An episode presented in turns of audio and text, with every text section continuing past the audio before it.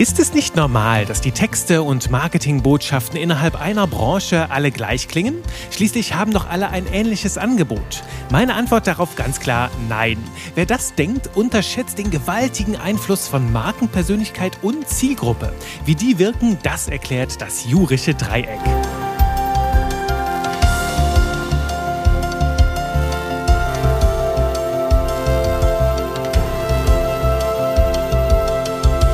Willkommen hier zu deiner wöchentlichen Dosis Spaß mit Buchstaben. Willkommen hier bei Texte, die verkaufen, dem Podcast für modernes Copywriting, fürs Verkaufstexten mit mir, Juri Keifens. Ich freue mich, dass du wieder dabei bist und heute widmen wir uns erneut einer Frage aus der Community. Nämlich hat die liebe Claudia eine sehr, sehr coole Frage gestellt, noch auf meinen Podcast in Folge 32, wo ich über Positionierung gesprochen habe im Copywriting, hat sie mich gefragt, du Juri, wenn ich mich denn jetzt ganz auf eine Branche Branche spezialisiere. Bedeutet diese Spezialisierung dann nicht auch, dass dann alle Texte irgendwie gleich werden? Also weckt das dann nicht Konkurrenzdenken bei meiner Zielgruppe?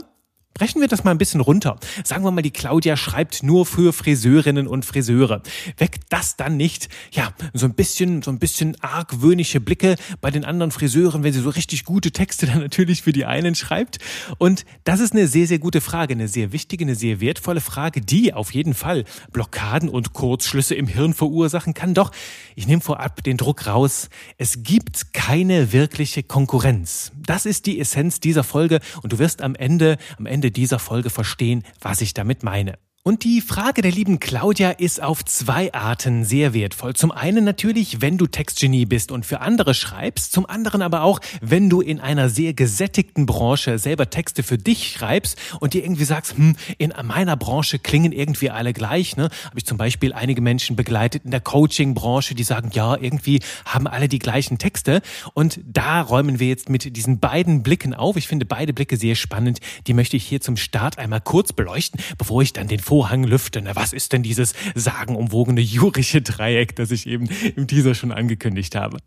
Also die erste Situation war, jetzt nehmen wir an, du bist Textgenie, du bist die Copywriterin der Friseurinnen. Na, sagen wir mal, du hast einen großen Kundenkreis von 10, 20 Friseurinnen, für die du regelmäßig textest. Dann könnte jetzt deine große Sorge sein, bevor du dich auf diese Branche spezialisierst, dass am Ende alle Friseurinnen die gleichen Texte haben und dass das überall alles gleich klingt, weil es ja aus deiner Feder kommt und die immerhin ja alle so ein gleich gleiches Angebot haben. Die schneiden alle Haare, machen mal kurze Haare, mal längere Haare, mal bunte Haare und so weiter.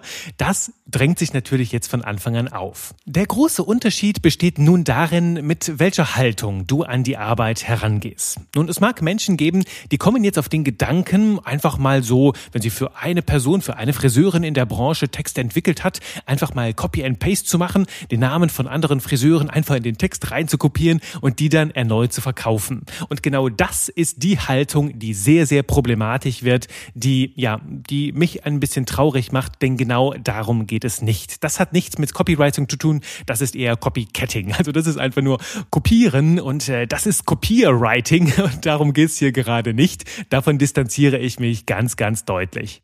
Denn weißt du, das würde unterm Strich bedeuten, dass wir ganz verschiedenen Unternehmen ein und dieselbe Message, die ein und dieselbe Botschaft überstülpen, ohne dass die so wirklich zu denen passt.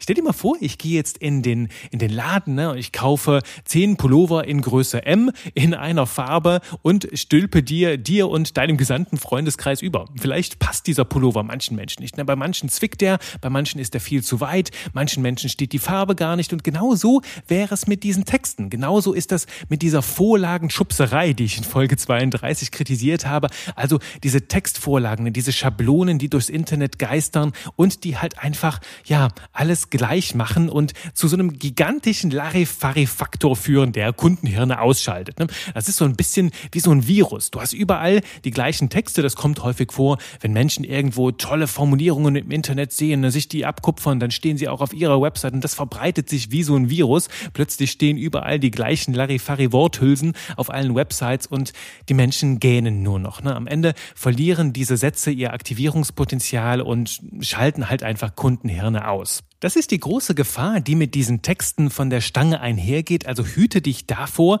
und der beste Weg, dich davor zu bewahren, ist, neugierig zu bleiben und sich wirklich ganz tief auf die Welt deiner Kundinnen und Kunden einzulassen. Auch dann, wenn du denkst, du wüsstest schon alles. Und jetzt kommt hier noch ein zweiter Punkt, der häufig da mitschwingt. Denn ganz häufig, wenn du in einer Branche arbeitest, wenn ich Leute treffe, die sehr, sehr tief da drin stecken, die haben sich mit der Zeit so ein gesundes Selbstbewusstsein angearbeitet. Ne? Die wissen halt, wie wie der Hase läuft in der Branche.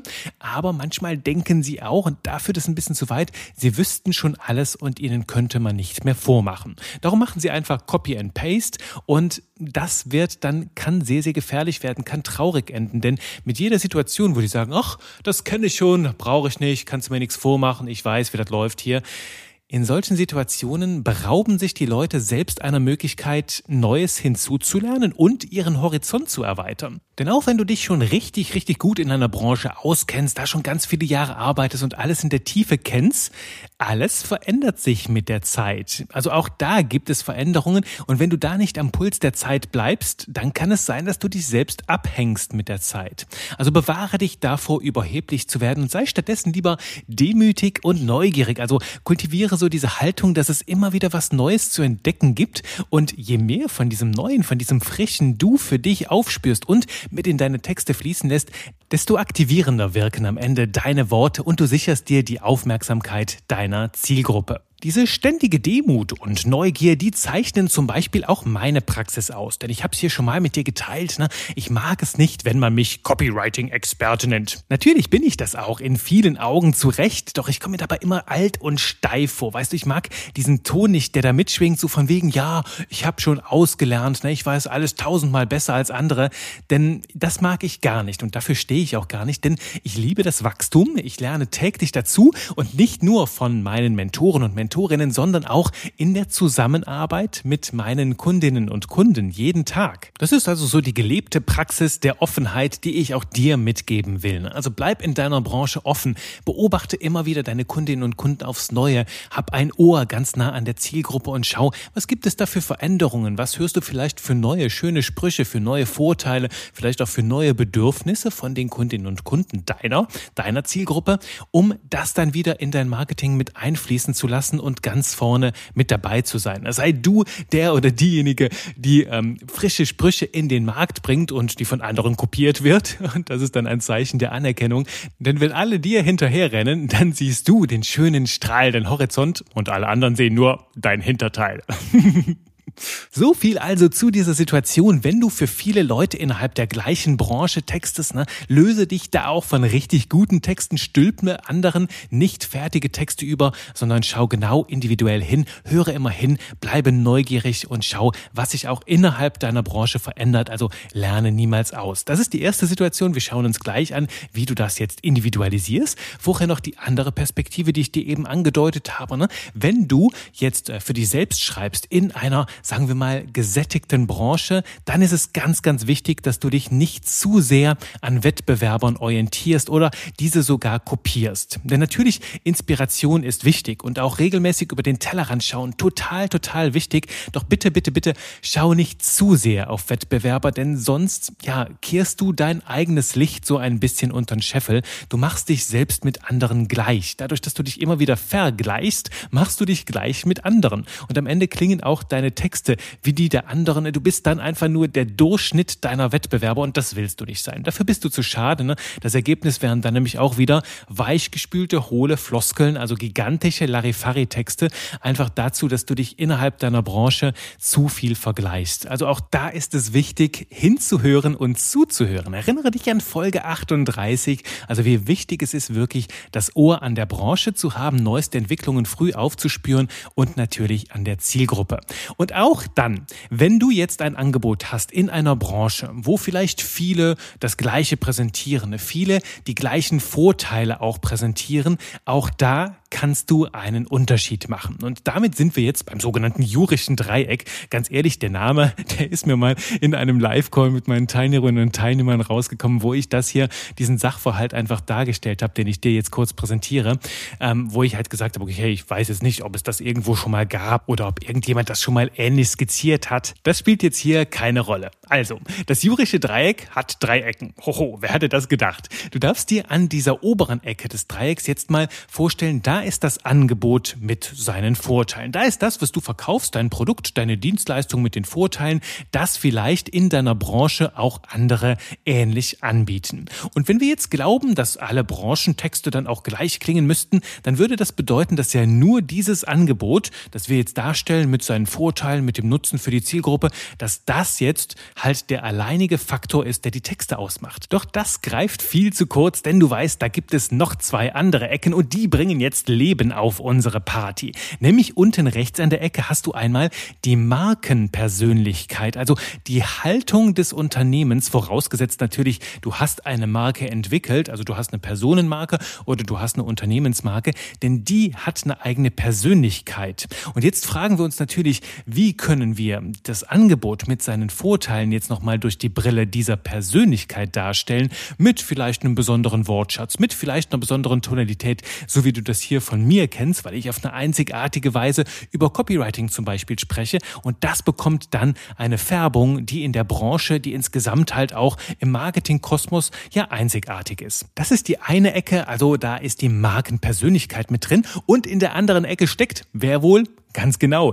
Die Zielgruppe. Die Zielgruppe mit ihren Wünschen, mit ihren Motiven, mit dem, was sie bewegt. Und die trägt natürlich auch nochmal ganz gewaltig dazu bei, welche Worte wir wählen und welche Färbung unser Text bekommt. Denn je nachdem, welche Menschen wir bewegen wollen, wie die ticken, was für eine Haltung die mitbringen, wie die gestrickt sind, ja, dürfen wir unsere Texte ganz, ganz anders formulieren. Lass uns das mal ganz, ganz konkret machen. Ne? Also wir haben diese drei Ecken. Einmal das Angebot mit seinen Vorteilen, einmal die Marke mit ihrer ihrer Persönlichkeit und einmal die Zielgruppe, die ja auch auf eine einzigartige Weise tickt. Und Zielgruppe und Marke, die färben jetzt auf das Angebot mit ein. Sagen wir mal, du bist ein Zahnarzt oder wir haben hier einen Zahnarzt. Ne? Zahnarzt kommuniziert, es gibt halt so ganz klassische Angebote, ne? die Kontrolluntersuchung, die Reinigung, vielleicht ab und zu ein bisschen bohren, wenn da Kariensteufelchen in den Zähnen sitzen. Das sind so die ganz klassischen Angebote ne? mit verschiedenen Vorteilen. Ne? Du hast dann gesunde Zähne oder die Zähne bleiben lange gesund und dergleichen. Die könnten wir jetzt kommunizieren kommunizieren. Das ist das Angebot, das ist natürlich über die Branche, über die Zahnarztbranche insgesamt überall ähnlich. Ne? Werden ganz, ganz viele das darstellen, doch zum Glück gibt es nicht nur das. Wir können uns jetzt auch die Marke anschauen. Wie sieht die Positionierung aus? Wofür steht zum Beispiel die Zahnarztpraxis, für die wir jetzt schreiben? Wofür steht die? Was für Werte hat die? Wofür steht die nicht? Vielleicht steht die für sehr naturbelassene Medizin, vielleicht auch Naturheilkunde, vielleicht auch sehr ökologische Implantate, Vielleicht haben die sich auch darauf spezialisiert, besonders schmerzfrei zu arbeiten oder vielleicht haben die ja sogar schon Hypnose im Einsatz, um Menschen da vom Schmerz zu befreien, vielleicht auch um die Narkose zu ersetzen und dergleichen. Also ganz modern. Das könnte ein Ansatz sein, wie sich eine Marke positionieren könnte. Vielleicht ist es auch ein Familienunternehmen, was auch direkt zu einer einzigartigen Positionierung führt. Also die Markenpersönlichkeit, wofür die Marke steht, welche Werte sie mitbringt, welche Haltung sie vertritt, das hat fundamentalen Einfluss darauf, wie wir das Angebot präsentieren, wie wir auch so eine Kontrolluntersuchung darstellen ne? oder wie wir halt auch eine Zahnreinigung äh, mit reinbringen, dass das zum Beispiel in diesem Fall, wenn wir das sagen, sehr naturbelassen, ja, wir setzen bei der Zahnreinigung halt keine Chemikalien ein, nichts, was irgendwie im Körper zurückbleiben konnte, sondern wir setzen auf natürliches Weiß, ohne Chemiekeule, ohne große Farbe mit drin oder was auch immer. Ich bin, ich bin kein Texter für Zahnärzte, aber du verstehst, was ich meine. Ne? Es geht hier darum, wofür steht die Marke, wofür steht sie nicht und wie beeinflusst das die Angebote Angebotspräsentation. Also das färbt ganz massiv schon mal unsere Angebotspräsentation mit ein. Und jetzt kommt noch der dritte Teil des Dreiecks mit rein. Das ist zum Beispiel die Zielgruppe. Können wir uns jetzt aussuchen, dass wir sagen, hier bietet sich das jetzt schön an, damit es rund wird. Sagen wir mal, das ist eine Praxis, ne? die setzt auf sehr natürliche Verfahren und richtet sich zum Beispiel an Familien. Also es ist eine Familienpraxis, richtet sich an Familien mit Kindern und das sorgt vielleicht dafür, dass die eine besondere Sprache verwendet, vielleicht besonders einfache Worte hat, um den Kindern auch die Angst zu nehmen, vielleicht auch um das Zähneputzen auf eine sehr sympathische, einfache Art und Weise zu erklären und so weiter. Du merkst also auch hier, je nachdem, wen wir ansprechen von der Zielgruppe, macht das einen riesigen Unterschied, wie unsere Texte am Ende aufgebaut sind und auch klingen. Nehmen wir noch ein anderes Beispiel für die Zielgruppe. Sagen wir mal, du bist in einem großen Ballungsgebiet und hast einen Zahnarzt, ja, der kann sich dann so richtig nischig positionieren und ja, richtet sich zum Beispiel an Patienten, die sehr häufig mit Angst zu tun haben. Na, gerade mit einem Zahnarzt, die vielleicht negative Erfahrungen gesammelt haben, Angst vor Schmerzen haben oder so, dann kannst du dich darauf spezialisieren. Ändert auch wieder, wie deine Texte aufgebaut sind, wie sie klingen, was wir ganz nach vorne stellen. Oder wir sagen halt einfach der USB der Marke.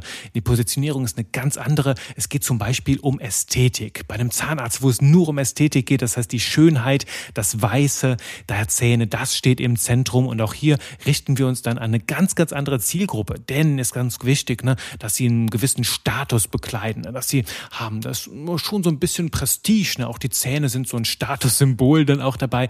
Wiederum führt dazu, dass wir diese Menschen auf eine ganz, ganz andere Art und Weise ansprechen, als wir zum Beispiel die Familie mit Kindern ansprechen. Macht's Klick bei dir? Ich hoffe es. Das mal einfach so ein Beispiel. Meine Zahnärzte kennen wir alle. Und du hast vielleicht auch schon gemerkt, wo würdest du dich wohler fühlen? Und das zeigt doch, dass selbst in einer Branche, wenn du jetzt der Zahnarzt-Copywriter, das Zahnarzt-Textgenie bist, dass auch wenn du zehn verschiedene Zahnärzte hast, wenn du auf die drei Punkte des jurischen Dreiecks schaust, ich muss mir da echt noch einen anderen Namen überlegen, ja, ich weiß, ähm, dann kannst du diese drei Elemente erst einmal analysieren. Also vertiefe dich richtig krass in diese Welt und ich habe eben das Angebot mit seinen Vorteilen ganz nach oben gesetzt in diesem Dreieck. Also wirklich an die Spitze der Pyramide gehört im Grunde die Zielgruppe. Denn mit der Zielgruppe verändert sich der gesamte Text, die gesamte Tonalität.